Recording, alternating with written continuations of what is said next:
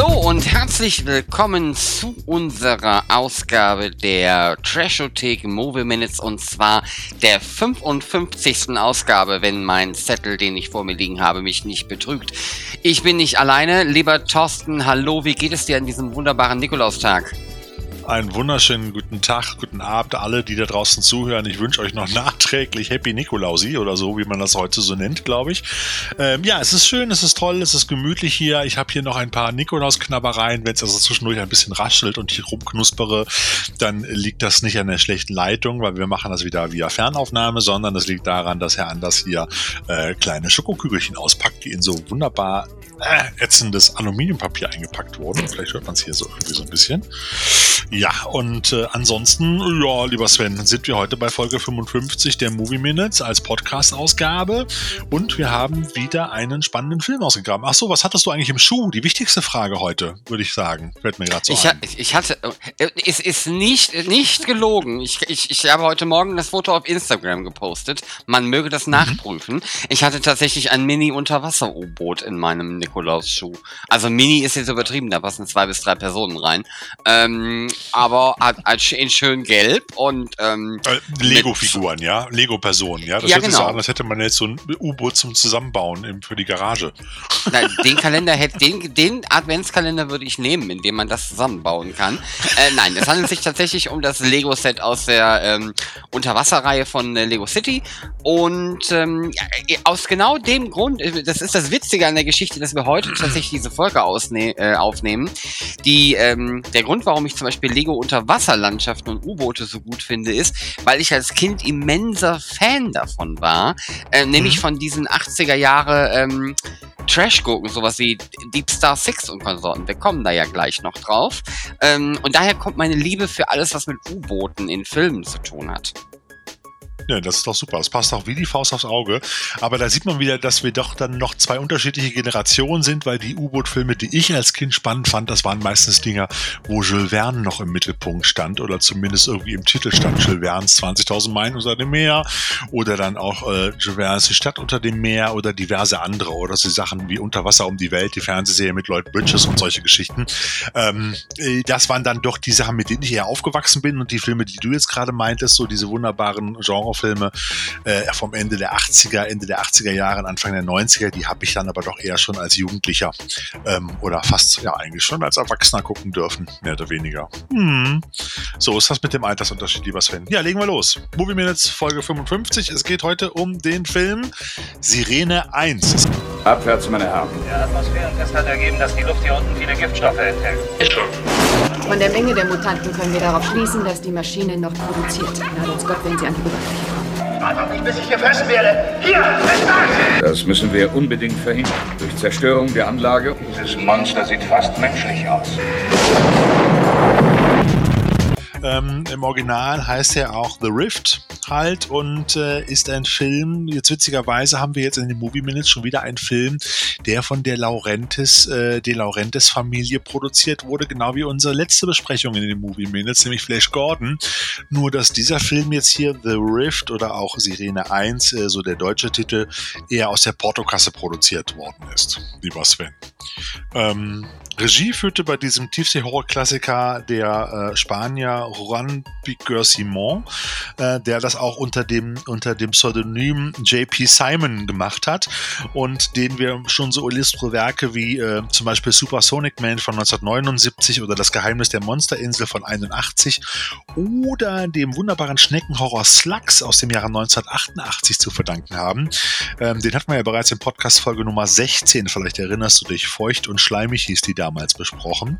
Äh, dieser wunderbare Film mit den Killerschnecken. Kannst du dich noch dran erinnern? Ich habe die gesamte Reihe Feucht und Schleimig, habe ich nicht vergessen. es, es, gibt, es gibt schon prägende Momente in meinem Leben und das gehörte dazu. Okay, ja, das ist doch schön. Dann konnte ich wenigstens auch ein bisschen zu deinem Leben beitragen. Das ist doch, das freut mich doch, wenn die Trashothek bei dir dann auch in bleibender Erinnerung äh, äh, verhaftet ist. Bleibende Schäden ist das Wort, das du suchst, Thorsten. Bleibende Ach, Schäden.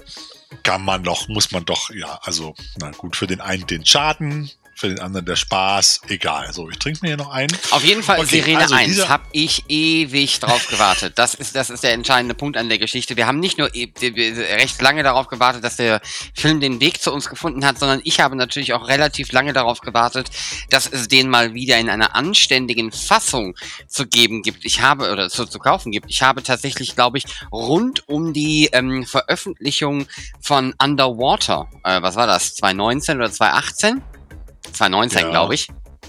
Habe ich 19, nämlich tatsächlich nochmal angefangen, äh, auch sowas wie Deep Star 6, also dieses ganze Genre nochmal auszugraben.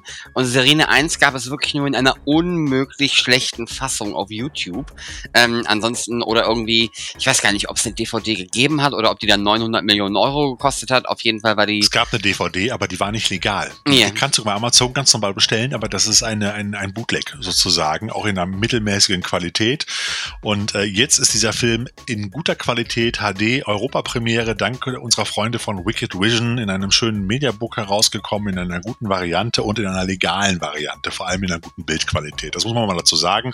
Wie gesagt, es gibt noch eine DVD-Fassung, aber das ist halt ein Bootleg, muss man einfach mal so sagen. Ist halt heute überhaupt kein Problem, sowas auch bei Amazon zu verticken. So äh, stört Ja, sich scheinbar äh, niemand dran. bedenklich und die Qualität ist auch bedenklich und ähm, damit, äh, aber die, die, die Einzelheiten zur, zur Blu-ray-Fassung machen wir, glaube ich, später. Ne? Reden wir erstmal darüber, was Genau, in dem Film genau. eigentlich überhaupt passiert und wer in diesem Meisterwerk mitspielt. Ja, ich habe mir mal den Klappentext rausgesucht, weil da lohnte es sich nicht für diesen kurzen, knackigen Klappentext was eigenes zu schreiben. Ähm, und zwar äh, lautet der wie folgt. Das Forschungs-U-Boot Sirene 1 ist in den Tiefen des Atlantiks nahe dem gefürchteten Denneken-Graben spurlos verschwunden. Die Besatzung der Sirene 2 erhält den Auftrag, das Unglücksgebiet zu untersuchen. Doch was der eigensinnige U-Boot-Architekt Vic, gespielt von Jack Scalia, der herrschsüchtige Captain Phillips, gespielt von R. Lee Ermey und die aufregend schöne Biologin Nina, äh, alias Deborah Adair, am Graben vorfinden, lässt ihnen das Blut in den Adern gefrieren. Durch genetische Experimente der Sirene 1 wurde in den Tiefen des Meeres ein Monster freigesetzt, das neben sich kein anderes Leben duldet. Pünktchen, Pünktchen, Pünktchen. So. Was der geneigte Zuschauer im Hintergrund nicht mitbekommen hat, weil ich nämlich Gott sei Dank mein Mikro auf stumm geschaltet hat, während der Thorsten diesen absolut illustren Klappentext vorgelesen hat, bei, was hast du gesagt, aufregende Schönheit, habe ich mich doch glatt so weggelacht und dass ich hier in einen riesen Hustenfall ausgebrochen bin. Also, bewegen, also, also Schönheit, also, ich weiß nicht, das ist so ein typisches Dallas, ich bin die Sekretärin oder aber die Arzthelferin. Tantchen.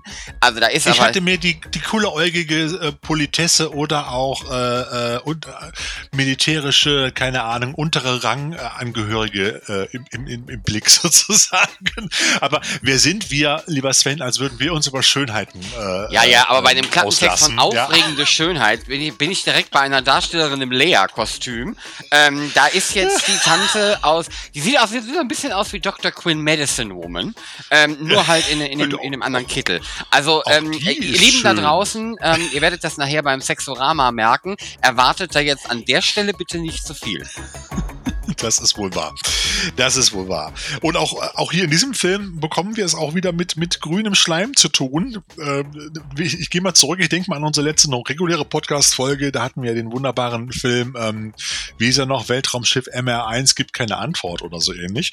Ähm, und da hatten wir ja auch mit grünem Schleim zu tun, der sich an den Menschen festheftet und sich da verbreitet. Auch hier haben wir eine so eine, nennen wir es mal, so eine Art ähm, mutiertes äh, Getier in Form von einer Unterwasseralge äh, zu tun, die sich auch hier äh, äh, dem ein oder anderen Besatzungsmitglied der, äh, das ist ja jetzt hier der Sirene 2, naja, unaufgefordert und auch nicht ganz freundlich nähert. Ja, es gibt so aber wie immer auch die üblichen Dösköppe an Bord dieses U-Bootes, die nichts Besseres zu tun haben, als den vor sich hin wabernden, leicht dampfenden und überhaupt völlig fehl am Platz aussehenden riesen Schleimapparatus beziehungsweise hässliche Flechtengebilde anzufassen. Und zwar, oh, das sieht aber cool. Und direkt dran getatscht. Und dann auch noch so gestreichelt. Bei dieser einen Szene habe ich echt gedacht, äh, willst du das untersuchen oder willst du Sex damit haben? Also ich meine, Also, also, du hättest die Augen von meiner Frau sehen sollen, als ich auf dem Sofa gesessen habe und hab noch gesagt, pack das nicht an.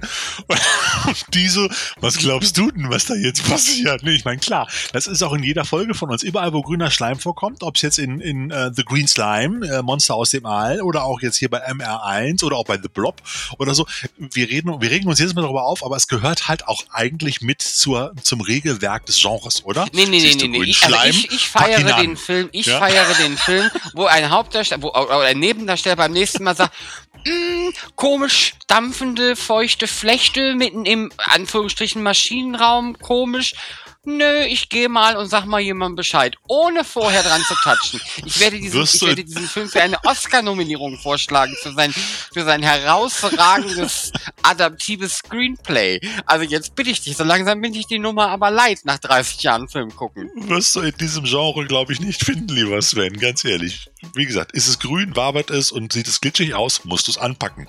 Wir könnten mal so Regeln aufstellen für Trashfilme, oder? Das wäre auch ja, ja, wie, bei, wie, bei, wie, bei, wie bei damals bei, bei, bei, bei Dings, genau, bei Scream. Das würde da, du könntest auch die Hälfte der Regeln von Scream könntest du hier auch mit einbauen, aber ähm, äh, genau nur das mit dem grünen Schleim fehlt auf jeden Fall noch. Hm? Ja, ja, auf jeden Fall. Und wenn du in einer Gruppe bist, das auch trifft auch hier auf diesen Film zu, in der gefährlichen Situation, trenn dich auf jeden Fall.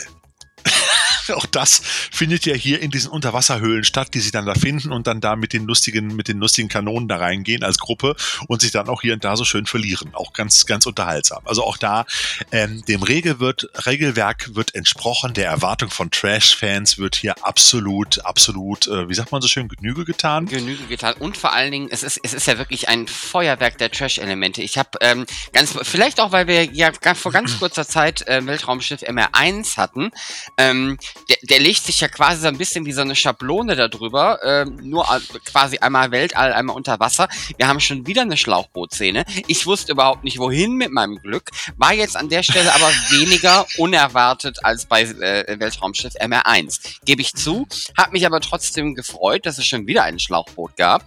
Ähm, ja, und ansonsten, da sind ja von von komischen Unterwassermonstern über reguläre Monster, über ähm, auch so das eine oder andere, ich sag mal, ähm, Reagenzglas. Ich habe vergessen, vergessen, wie diese wie diese Dinger heißen, wo man die diese Gewebeträger da, ähm, also also ein bisschen Wissenschaft, die die ganze das das ganze Deko dieses Films, hast du ja ähm, auch schon mal hatten wir am Anfang schon mal äh, kurz erwähnt, sieht halt auch nicht immens teuer aus. Sie haben nicht den den tollen Farbeffekt aus MR1 verwendet, um das ein bisschen visuell aufregender zu machen. Hätte ich an der Stelle vielleicht auch gut gefunden, aber darüber hinaus aber es war schon es war schon weit über Star Trek Niveau der klassischen Serie, muss man dazu äh, sagen. Das auf jeden Fall. Was, was ich allerdings sehr, sehr schön finde, ist, also versteht mich nicht falsch da draußen, ne? ich liebe diesen Film. Es ist also, wie gesagt, in, in Unterwasser, ich sag mal, Unterwasser-Horror-Monster-Trash-Streifen äh, gibt's jetzt ja auch nicht so viel. Das habe ich auch schon mehrmals immer wieder angekreidet, ähm, dass es in dem Genre, dass das Genre nicht so ausufernd ist, wie ich mir das äh, gerne wie ich das gerne hätte, in Anführungsstrichen. Aber ähm, er spielt halt mit unglaublich vielen Elementen, die wir auch schon kennen, packt sie schön neu zusammen. Aber sowas wie zum Beispiel das U-Boot, ne? Also da gibt, das geht kreativer. Und das ging auch vor 1989 schon kreativer. Ich sag mal, dass zum Beispiel das U-Boot aus der Mann aus Atlantis, das ansonsten von der, von der Inneneinrichtung her empfindlich danach aussieht, als wäre das das gleiche Set, ähm, ist von außen natürlich wesentlich interessanter als jetzt so ein wirklich Standard-U-Boot. Und dann auch noch in diesem Quietschgelb, wo ich mir jetzt gedacht habe, was ist denn das für ein Militär-Unterwasser- Forschungs-U-Boot in quietschgelb. Also ich kann dich beruhigen, es ist nicht das gleiche U-Boot-Set wie aus dem Mann aus Atlantis, weil es liegt, äh, liegt schon in der Natur der Sache. Der Film wurde nämlich in Spanien in einem kleinen Studio bei Madrid gedreht und ähm, es wäre wahrscheinlich für die Produktion viel zu teuer gewesen, das Originalset aus den USA nach Spanien fliegen zu lassen. Da haben die mal eben schnell was eigenes gebaut. Wir haben nämlich ein Budget gehabt, halte ich fest, von 1,3 Millionen Dollar. Da kriegst du heute nicht mal mehr einen Tatort für. Ja, muss man einfach mal so sagen. Und äh, dafür haben die eigentlich schon gute Arbeit geleistet. Und in der Tat hat dieses Set, also nicht das U-Boot-Set, aber dieses Unterwasserhöhlen-Set hat in der Tat sehr wahrscheinlich einen Großteil des Geldes verschlungen. Damit hat man auch schon mit dem Bau begonnen, noch bevor das Drehbuch überhaupt fertig war. Und äh, eine spannende Geschichte, auch gerade das U-Boot-Set, ich fand das auch geil. Ich musste so lachen, als ich das teilweise gesehen habe, weil das wirklich merkt, aussieht wie ein Wohnzimmer. Also nicht wie, aber so du hast in diesem U-Boot überall nur gerade Wände. Ist das mal aufgefallen? Das U-Boot ist von außen rund, hat runde und in dem, in dem Schiff selber sind nur gerade Wände überall drin. Da geht's überhaupt keine, keine, also das ist innen, die Form ist anders als von außen. Das ist wie in diesen alten klassischen Science-Fiction-Filmen, siehe Weltraumschiff MR1. Und auch Jack Scalia, der Hauptdarsteller, hat auch in dem Interview, das man auch auf der Blu-ray übrigens findet, ein 30-minütiges Interview mit einigen Darstellern, also auch mit Jack Scalia, hat auch erzählt, dass sie bei den U-Boot-Kulissen einige Probleme hatten, dass wenn man zu sehr an die Wände gestoßen ist, dass da alles gewackelt hat, da musste man neu drehen. Oder dass man auch, wenn man an den Luken diese, diese, wie nennt man das, diese Räder, diese Verschluss, äh, weißt du, die Wände mhm. mal zugedreht von den, mit diesen Griffrädern. Ich weiß jetzt nicht, wie die im Original heißen. Die waren wohl aus Styropor und wenn du da zu stark dran ge gezogen hast oder nur ein bisschen gedreht hast, sind die sofort abgebrochen. Luken. Also solche Sachen. Ja, die Luken, aber wie, wie nennt man denn diese, diese, diese runden Griffe, diese Räder? Ich nenne mal Lukenräder, würde ich das. Lukendrehmoped. Das heißt Drehmoped, genau, super. genau, die waren halt aus Styropor. Also das war alles irgendwie sehr wackelig und das Geilste war, wenn die einen Gegenschuss aufnehmen wollten von der Brücke und so weiter, musste man Kulissen aus dem Hintergrund von der einen Seite auf die andere Seite räumen, in anderer Variation wieder hinstellen, damit das nicht so auffiel, damit man dann die Gegenschüsse machte, was natürlich auch den Drehablauf äh, enorm verkomplizierte und auch die Schauspieler mal hat so ein bisschen länger da in der Gegend rumstehen lassen. Warum rumstehen lassen? Weil auch das ist ein Problem gewesen. Es gab in diesem Studio, in diesen Sets, außer den Sitzgelegenheiten, die man vor laufender Kamera hatte, für die Schauspieler überhaupt keine, keine Stühle, um sich mal in Drehpausen irgendwo hinzusetzen. Die konnten sich nur auf dem Boden setzen, auf irgendwelche Kulissenteile. So, äh, die hatten nicht mal irgendwelche Gartenstühle, wo man sich mal eben reinfläzen konnte. Also so günstig war die Produktion. Aber im Gegenzug gab es dafür, auch das kam in den Interviews raus, sowohl bei Ray Wise als auch bei Jack Scalia, gab es genügend Alkohol am Set und da ist am laufenden Band auch Wein und Schnaps verabreicht worden. Vielleicht auch um über das doch sehr, sehr, ähm, naja, dünne Drehbuch. Überschaubare, dünne, dünne Drehbuch, Drehbuch will ich nicht sagen, aber vielleicht das etwas überschaubare Drehbuch hinwegzutäuschen. Nein, also die haben sich da wirklich redlich Mühe gegeben, halt auch, um mit dem wenig Geld was zu machen. Also das Höhlenset selber hatte eine Größe von 20 mal 30 Metern, auch aber mit variablen Wänden. Und dieser kleine See, den du gerade schon mit dem Schlauchboot erwähnt hattest, der war ein bisschen größer, aber auch nicht viel als der bei, bei Raumschiff, äh, Weltraumschiff MR1. Es hatte auch nur so knapp 30 bis 50 Zentimeter Tiefe, das Becken. Und da hat man halt die Wasserszenen drin gedreht, zumindest die, die über Wasser spielten. Und äh, für die technischen Effekte hatte sich damals Carlo de äh, Marquis verantwortlich äh, gezeichnet. Der hatte zuvor schon Spezialeffekte für die Filme Alien von 1979, halte ich fest, Fluss der Mörderkrokodile auch von 79, Conan der Barbar oder auch Slugs äh, äh, verantwortlich gezeigt halt. Und äh, auch jemand, der durchaus erfahren war. Und die Monster selber wurden kreiert äh, von Colin Arthur. Das war ein in Spanien lebender Engländer. Der hatte kurz zuvor noch an der unendlichen Geschichte mitgearbeitet, also an Fuchrohr womöglich noch rumgebastelt.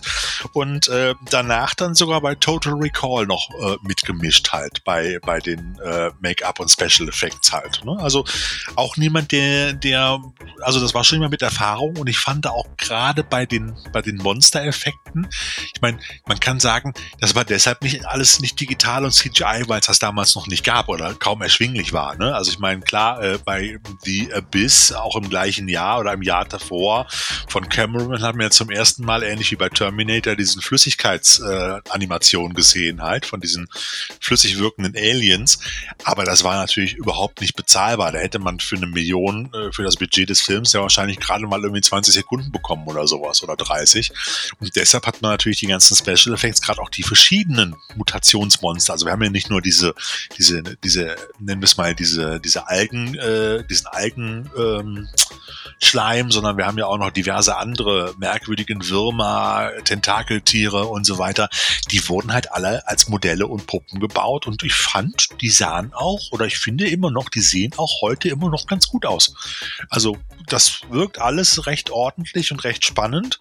Und eine der geilsten Effekte, der mich jetzt im Nachhinein nochmal, als ich das Making-of gesehen habe, auch auf der Blu-ray zu finden, äh, da es extra Making-of für die Special Effects, ein kleines, was, was äh, Wicked Vision auch produziert hat. Ähm, es gibt sogenannte, sogenannte ähm, Vorsatzmodelle, ähm, Vorsatzeffekte. Das hat jetzt nichts mit, mit Vorsatz zu tun, sondern man stellt etwas davor. Da werden Elemente ins Szenenbild integriert, die vor der Kamera, nah vor der Kamera stehen und mit Hilfe einer speziellen Linse werden diese mit dem, was im Hintergrund passiert, so perfekt aufgenommen, dass eigentlich das Ganze so aussieht, als wäre es in einer Perspektive, auf einer Ebene. So hat man zum Beispiel am Anfang die Szene gemacht, wo Jack Scalia mit der Tasche über dem Rücken zum U-Boot geht. Da sieht man rechts das U-Boot im Bild am, am Pier und dieses U-Boot ist in Wirklichkeit nur anderthalb Meter lang und steht direkt vor der Kamera, während Jack Scalia irgendwie 15 Meter weiter äh, über den Pier spaziert und sieht dann in der Aufnahme so aus, als wäre er parallel, als wäre also wirklich maßstabsgetreu zum U-Boot irgendwie relativ klein. Also das ist wirklich perfekt gemacht und das hat man schon, also das sind eigentlich antiquierte Effekte, die jetzt in diesem Film damals noch genutzt worden sind. Ich weiß gar nicht, ob sie heute noch ernsthaft genutzt werden. Heute wird das alles mit CGI gemacht, da wird das alles digital reinkopiert. Aber das hat man sich damals gespart, weil es sehr schwierig war und sehr aufwendig und sehr teuer und hat dann einfach Modelle in den Vordergrund gesetzt, die dann den Hintergrund ergänzen. Ebenso die Szene mit diesem riesengroßen Tentakelmonster, was da in der, in der Höhle an der Decke hängt, was sie dann beschießen, weil das Vieh war in Wirklichkeit nur irgendwie knapp 40 Zentimeter groß und war im Vordergrund vor der Kamera animiert, während die Schauspieler 20 Meter im Hintergrund im Studio in dem gleichen Setting standen. Ähm, und es wurde so aufgenommen, als wären sie auf einer Ebene. Also sozusagen das Math Painting umgedreht sozusagen, so ein bisschen nur mit Modellen im Vordergrund. Fand ich super spannend, habe ich schon lange nicht mehr gesehen. Ist dir das eigentlich aufgefallen beim Film gucken? Weil du, du kanntest den Effekt ja jetzt noch nicht. Ich habe dir davon ja nichts erzählt. Dieses, äh, äh das, das ist mir nicht aufgefallen. Ja, und das sieht echt gut aus. Ich habe, als ich das gesehen habe, hinterher habe ich mir die Szene nochmal angeguckt und ja, wenn du genau hinguckst bei Slow Motion, genau hinguckst und du weißt, wie sie es gemacht haben, dann kannst du es erahnen. Aber es ist wirklich perfekt umgesetzt muss ich ganz ehrlich sagen. Also vor der Hinsicht haben die wirklich was von ihrem Handwerk verstanden. Selbst die Modellaufnahmen mit diesem gro großen weißen Quallen-Blobmonster, die sahen ja noch ganz annehmlich aus. Du hast zwar gesehen, dass es ein Modell war, aber ich fand es jetzt irgendwie nicht, nicht peinlich oder schlecht oder sowas halt in der Art. Also es gibt eine ganze Menge geile Special Effects und ich muss sagen, Hut ab, für das Budget haben die da richtig, richtig was gezaubert. Der Film hat auch irgendwie, glaube ich, acht Wochen Drehzeit gedauert äh, am Set und hinterher nochmal 14 Wochen Wochen in der Nachbearbeitung für die Special Effects mit den ganzen Modellaufnahmen und so weiter. Also das muss man, da die haben für ihr Geld wirklich was geleistet, muss man einfach dazu sagen. Witzigerweise bei der Produktion, du hast es ja vorhin erwähnt, das Jahr 1989 und 1990, äh, Sirene 1 kam 1990 raus. Im Jahr 1989 hatten wir dann so wunderbare, so wunderbare Unterwasserklassiker wie eben schon erwähnt, The Abyss, äh, Deep Star 6, den wir auch mal kurz besprochen hatten. Ich glaube, in unserer letzten Weihnachtsfolge war es. Ähm, dann noch äh, Evil Below und auch Lords of the Deep von Roger Corman, die alle 1989 rauskamen in so einer Art, nennen wir es mal, äh, Unterwasser-Thriller oder Schockerwelle. Ähm, das war damals ganz spannend und auch De Laurentiis hat ja äh, dann auch parallel zu oder fast im Anschluss zu The Abyss noch äh, Leviathan rausgebracht. Erinnerst du dich noch? Du hast ihn vorhin kurz erwähnt, sicherlich, mit Peter Weller in der Hauptrolle damals. Ja, äh, dunkel, dunkel erinnere ich mich an den. Ähm, den habe ich, äh, glaube ich, eher gesehen, als ich es vom Alter her eigentlich gedurft hätte. Aber es ist jetzt nicht so, dass der äh, zu den Klassikern gehört, die ich quasi auswendig ähm, herunterbeten könnte. So geht's mir auch. Ich habe den damals sogar im Kino gesehen und weiß noch, dass ich den Film damals im Kino, als ich rauskam, dass, den, dass man nicht ganz so berauscht rauskam und sagte so, ja, kommt man sich mal angucken, aber war jetzt auch nicht der Hit oder so. Das war jetzt die einzige Erinnerung, die ich noch an Leviathan habe. Das liegt vielleicht auch daran, weil in den letzten Jahren gab es auch keine vernünftige DVD oder Blu-ray-Fassung davon, ernsthaft. Und jetzt ist erst vor kurzem, sind, ist da, ist da wohl eine Variante rausgekommen, die man sich mal angucken kann. Das Lustige ist, dass Leviathan wirklich von ähm, Dino De Laurentiis Bruder und seinem Neffen, äh, also von Dino De Laurentiis, produziert wurde. Und äh, Panos ähm, C. Cosmatos hat damals äh, als Regisseur 25 Millionen Dollar versenkt, die der Film nicht annähernd eingespielt hat. Also das war ein großes Verlustgeschäft für die De Laurentiis Familie. Und ähm, Und da hat man dann noch schnell beschlossen, weil man noch nicht gemerkt hat, dass dieser, diese Welle, dieser, dieser, dieser Unterwasser-Thriller eigentlich schon längst abebbte, hat man dann auch schnell beschlossen, dass man die, das, den Verlust vielleicht ein bisschen minimieren könnte, wenn man nochmal eben schnell aus der Portokasse noch so unter billigen Unterwasserhorror hinterher schiebt. Und so ist dann Sirene 1 entstanden, wo man dann nochmal eben, wie gesagt, 1,3 Millionen zu 25 Millionen nochmal locker gemacht hat, um ihn dann eigentlich direct to DVD äh, auf die Menschheit loszulassen. Und und der Film wurde dann von, von Dino De Laurentiis Tochter produziert äh, und ihrem Mann. Und äh, Francesca hieß sie. Und die hat sogar in einem der, der Monsteranzüge bei dem Film selber gesteckt als Produzentin und da eins der Monster gespielt. Und zwar die Szene, wo der eine, ich sage jetzt nicht wer, sein Bein verliert und abgebissen bekommt. Da war die Produzentin drin. Vielleicht war der Schauspieler auch zu teuer, da musste sie was äh, abbeißen oder so, keine Ahnung. Auf jeden Fall ähm, hat der, war der Film dann wirklich auch erfolgreich erfolgreicher und hat wohl sein Geld wieder gerade über die über das Home Video Entertainment wieder eingespielt über das äh, über den Bereich. Der Film ist auch in Deutschland sogar gestartet. Das konnte ich mir sogar relativ gut merken, nämlich am 26. Juli, meinem Geburtstag 1990, ist der ist der in Deutschland äh, äh, für ein paar Wochen gelaufen. Ähm, Century Fox hat den damals 20 Century Fox hat den damals in die Kinos gebracht und der hat in Deutschland aber auch nur knapp 10.000 Zuschauer gehabt und im April äh, 91 kam er dann in die Videotheken als wunderbare RCA Columbia Columbia Video-Leihkassette. Du erinnerst dich vielleicht noch die mit dem grauen Plastikrand drumrum, mit diesem dicken Rahmen und oben dem RCA-Logo. Und äh, da haben die richtig viel Kohle mitgemacht, weil der ist da gelaufen wie Schmitz Katze, muss man einfach so sagen. Und äh, das ist mal interessant, wenn man sich das so anguckt, dass womöglich jetzt Sirene 1, ich will nicht sagen, genauso viel Einnahmen beschert hat wie, äh, äh, wie Leviathan, aber es könnte fast sein. Ähm, und der eine hat halt 25 Millionen Dollar gekostet und der andere eben nur 1,3 Millionen Dollar. Äh, so ist das Leben manchmal. Und auch De Laurentiis hat sich dann auch fortwährend auch lieber wieder auf günstigere Projekte gestürzt. Aber ganz äh, interessant, die ganze Geschichte. Aber man sieht auch erfahrene Produzenten lernen da halt nie aus. Das ist halt eben eben kein sicheres Geschäft, Filme zu produzieren. Ja, dann wird es, glaube ich, Zeit, mal einen kurzen Blick auf den illustren Cast dieses so illustren Films zu schauen. Du hast äh, den Namen des Hauptdarstellers schon erwähnt, Jack Scalia. Ähm, nicht, der, nicht der unhübscheste 80er Jahre billig Schauspieler, den man so äh, haben kann. Ähm, bescherte mir auch zumindest eine oben ohne Szene in einem Film, in dem ja ansonsten nicht so viel los ist, ähm, was das angeht. Den kannte ich zumindest noch, da musste ich nochmal nachgucken, woher ich den kannte. Der äh, hat allerdings in den 90ern in einer meiner Lieblingsserien damals mit. Da musstest du dann nachgucken. Ähm, das war quasi. Eine deiner Lieblingsserien.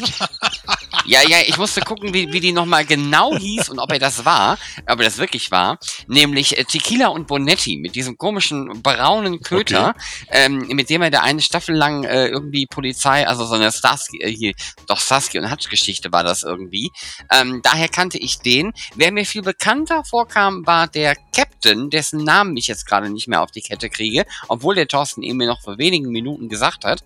Ähm, der, äh, den, da erinnere ich mich einfach daran, dass der in sämtlichen Filmen, aus denen ich ihn kenne, obwohl ich ihn nicht zuordnen kann, immer irgendwie eine Autoritätsfigur gespielt hat ähm, oder so ein, so ein Beamten. Also irgendwie immer so Captain, Beamter, ja. äh, Behördenleiter, also, irgendwie sowas. Ich glaube, was anderes hat er nicht nein, gemacht. Also R. Lee Ermey ist äh, natürlich bekannt dafür, weil er selber auch, also dass er eigentlich immer äh, gnadenlose Drill Instructor spielt. Das liegt einfach daran, dass er das wohl auch mal selber, naja, mehr oder weniger gewesen ist. Also er war selber Marine, auch Vietnam-Veteran und wurde dann irgendwann, nachdem er dann äh, äh, verletzt wurde, ausgemustert und hat dann hinterher Kriminologie und Theaterwissenschaften studiert. Und Francis Ford Coppola hat ihn dann hinterher für Apocalypse Now als Militärberater engagiert. Genauso später, ein paar Jahre später, Stanley Kubrick für äh, Full Metal Jacket. Das ist so seine berühmteste Rolle. Da hat er auch eine Oscar-Nominierung für bekommen.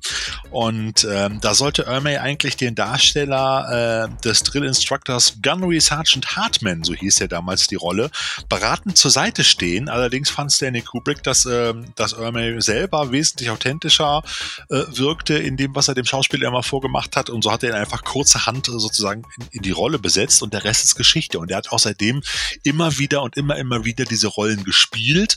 Äh, unter anderem in Die Boys von Company C, auch einer der Lieblingsfilme von Sascha, haben wir schon in einem der frühen Movie Minutes Folgen mal besprochen. Bei Mississippi Burning, bei Boys, Boys Soldiers, The Body Snatchers zum Beispiel auch, dem Remake von Albert Ferrara. Ähm, oder auch zu guter Letzt, aber da war er glaube ich, auch nur, ich weiß gar nicht, was er da war, auf brennendem Eis, kann mich da noch düster dran erinnern, mit, mit äh, Kampfgurke, ähm, wie hieß er denn noch? Na, äh, Steven Seagal, genau, und Michael Caine als Bösewicht, als Gegenspieler aus dem Jahr 94. Aber R. Lee Ermey ist äh, am 15. April 2018 dann auch leider im Alter von 74 Jahren verstorben. Und äh, die für ihn prägendste Rolle wird immer die des Drill Instructors bleiben, weil er das auch da sein ganzes Herz reingelegt hat. Ich empfehle allen, die sich dieses wunderbare Mediabook von Sirene 1 kaufen, guckt euch mal das Interview mit ihm an. Es ist sehr lustig. Er hat unter anderem Way als, äh, als Weichei bezeichnet, als Pussycat sozusagen und äh, sitzt da auch martialisch vor so einer kompletten Wand voll Gewehren, die da wahrscheinlich in seinem Hobbyraum unten stehen oder sowas. Also der Mann hat das irgendwie gelebt. Das war weniger Schauspiel als mehr irgendwie Leidenschaft, würde ich einfach mal behaupten. Ähm, und das ist schon ganz interessant. Und er hat bei dem Film äh, auch so ein bisschen in dem Interview auch so ein bisschen auch über die Ausstattung des Films auch äh, genau wie Jack Scalia hergezogen. Und am meisten hat er sich natürlich darüber aufgeregt, dass die Waffen alle aus, aus Kunststoff waren, dass es alles Spielzeugwaffen waren in dem Film jetzt und dass man damit nicht schießen konnte. Und, ähm, und dass sie froh sein müssten oder gewesen oder dass sie einfach froh gewesen sind bei dem Budget, dass sie nicht einfach nur mit Steinen hätten werfen müssen.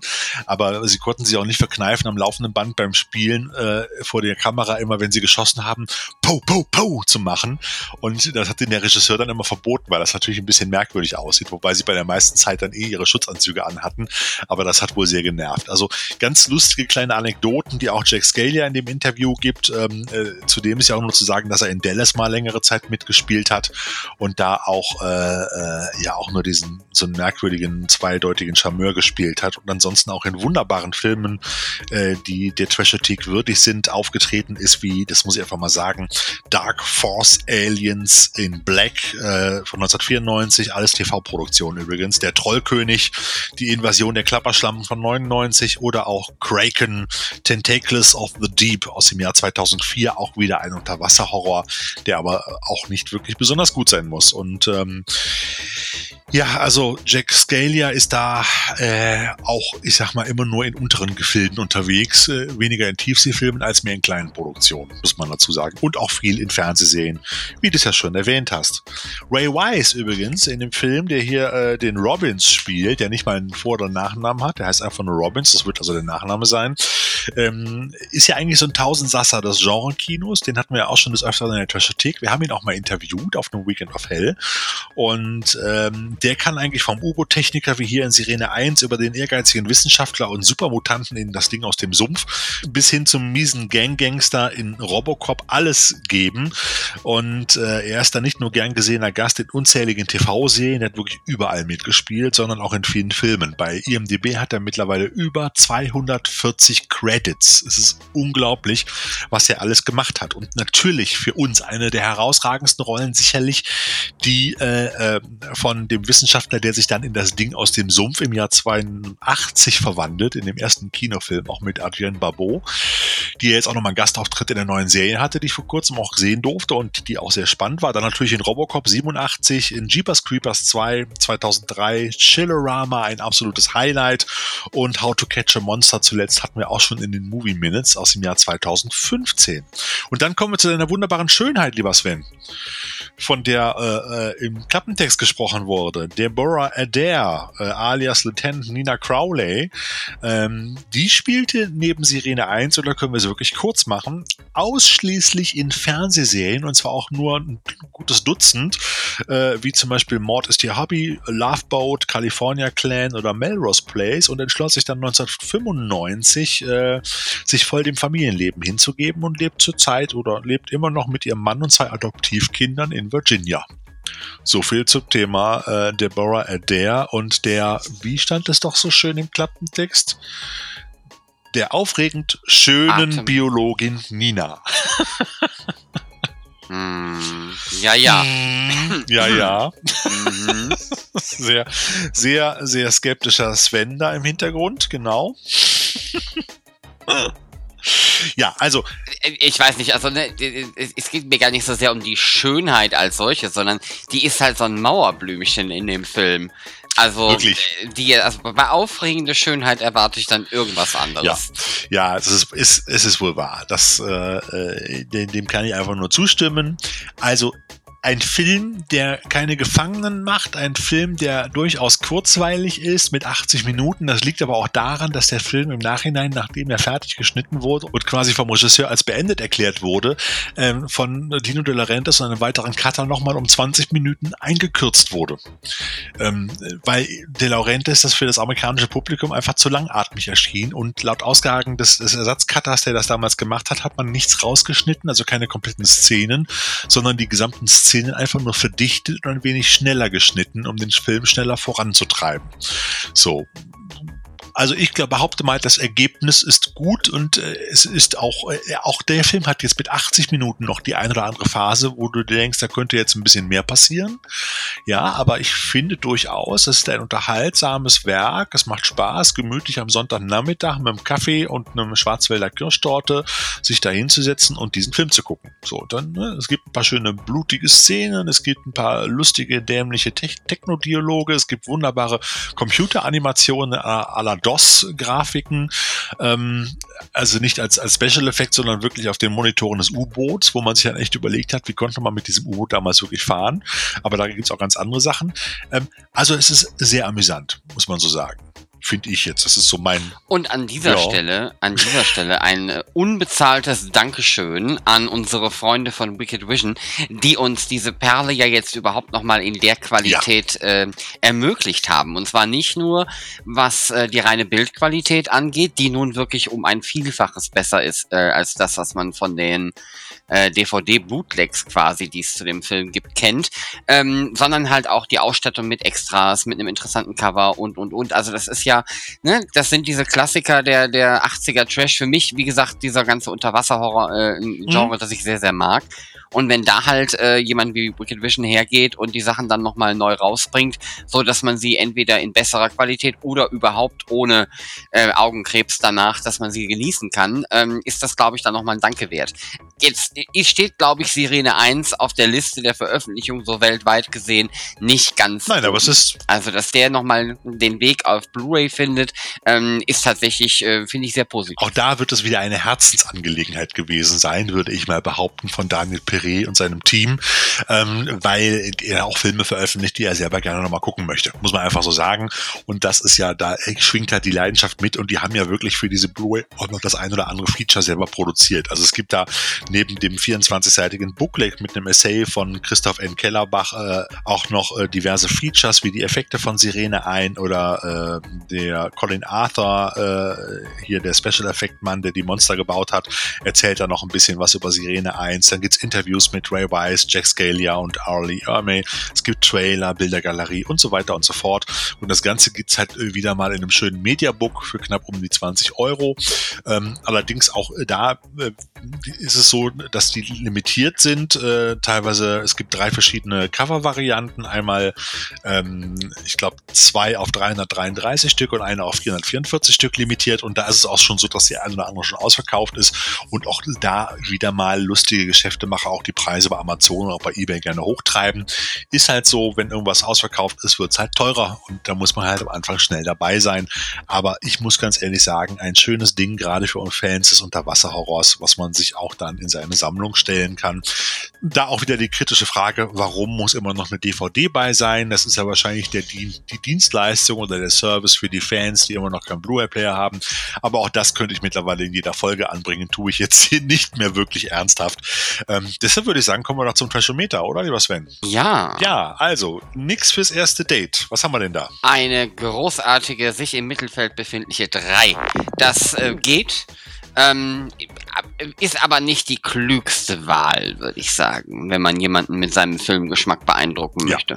Dann haben wir den Bierdeckelfaktor. Äh, Dem geben, da geben wir eine 4, weil natürlich außerdem, was auf dem Klappentext passiert und einige wenige Monsterangriffe und ein, ein, ein, zwei lustige kleine Spins nicht wirklich äh, überraschend viel passiert. Also es ist alles überschaubar. Es gibt auch keine wirklich ernsten Überraschungen, ähm, aber es ist gemütlich. Also Bierdeckelfaktor 4. Wie gesagt, das, das Skript fast, passt gut noch auf den Bierdeckel. Hm?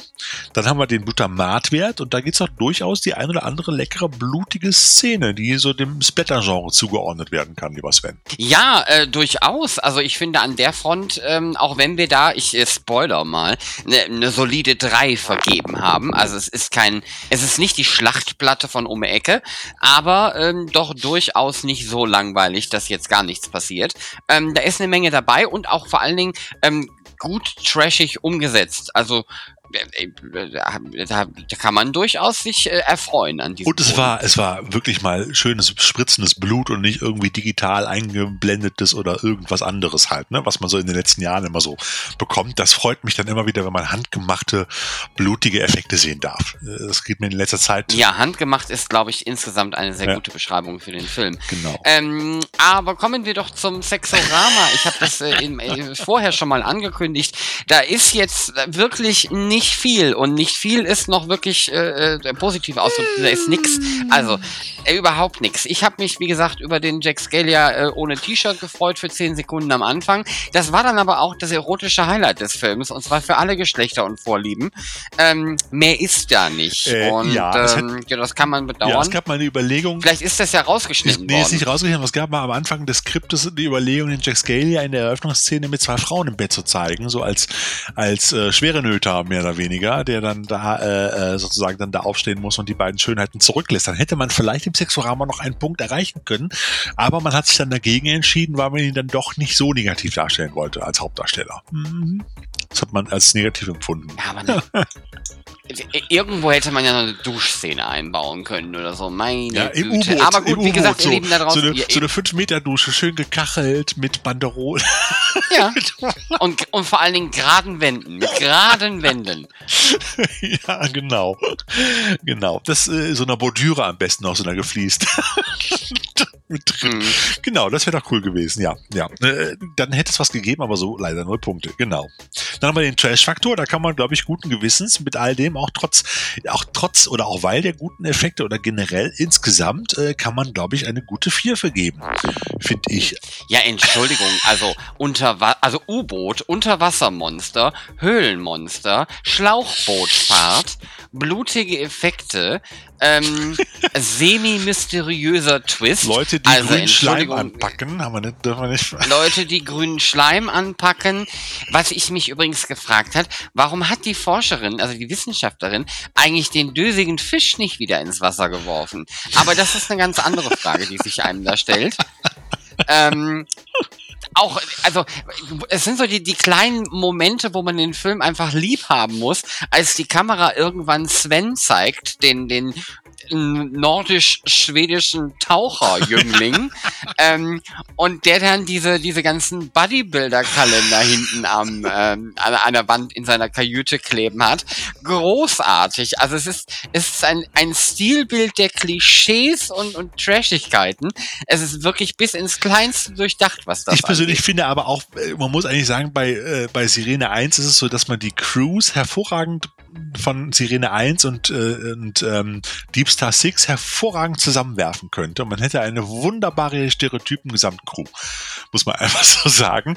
Auch wenn Deep Star 6 für mich immer noch ein bisschen spannender und gruseliger ist und ich das Monster auch noch vielleicht ein bisschen cooler finde, es aber nicht ganz so oft auftaucht wie die bei Sirene 1 oder die, die Masse an Monstern vielleicht bei Sirene, Sirene 1 dann vielleicht für uns Genrefreunde ein bisschen vorteilhafter ist, ähm, äh, ist es schon so, dass ich, dass ich die Crews einfach zusammenwerfen könnte. Also das finde ich, das passt super wie die Faust aufs Auge, oder nicht?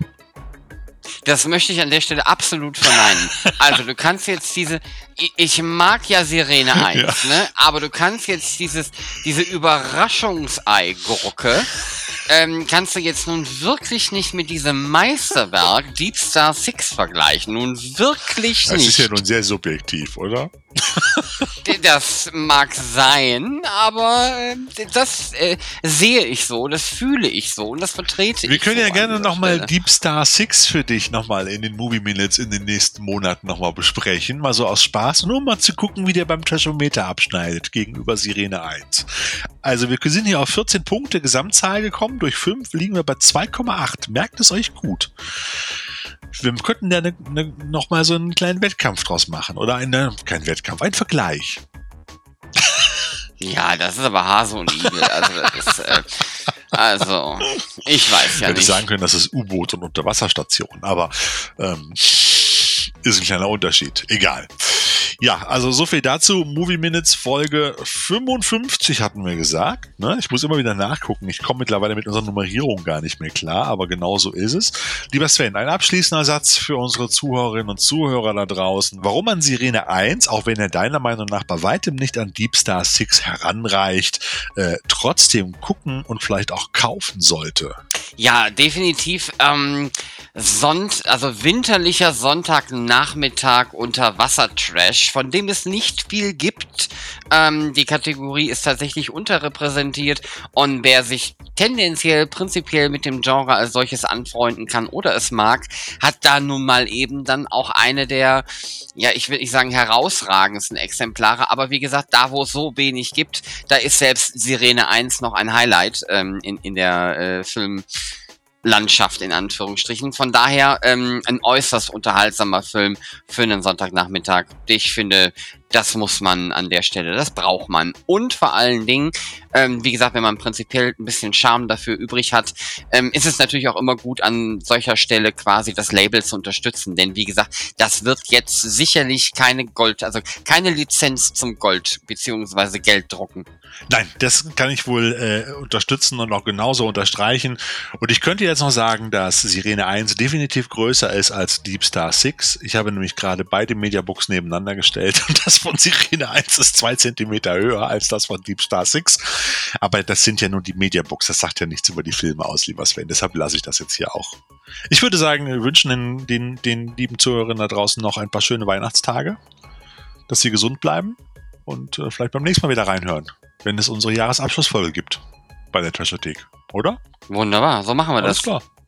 Dann auch dir noch einen schönen Abend, lieber Sven, und äh, noch viel Spaß mit deinem, mit deinem Lego-U-Boot. Und äh, ich werde mich jetzt hier noch ein bisschen der, äh, der nikolausischen Süßigkeiten hier äh, hingeben, auch wenn es für meine, meine Figur vielleicht überhaupt nicht so gut ist. Aber egal. Manchmal muss das sein. Ja? Ihr Lieben da draußen, bleibt gesund. Bis zur nächsten Ausgabe der Trashothek Movie Bis Minutes. dann. Tschüss.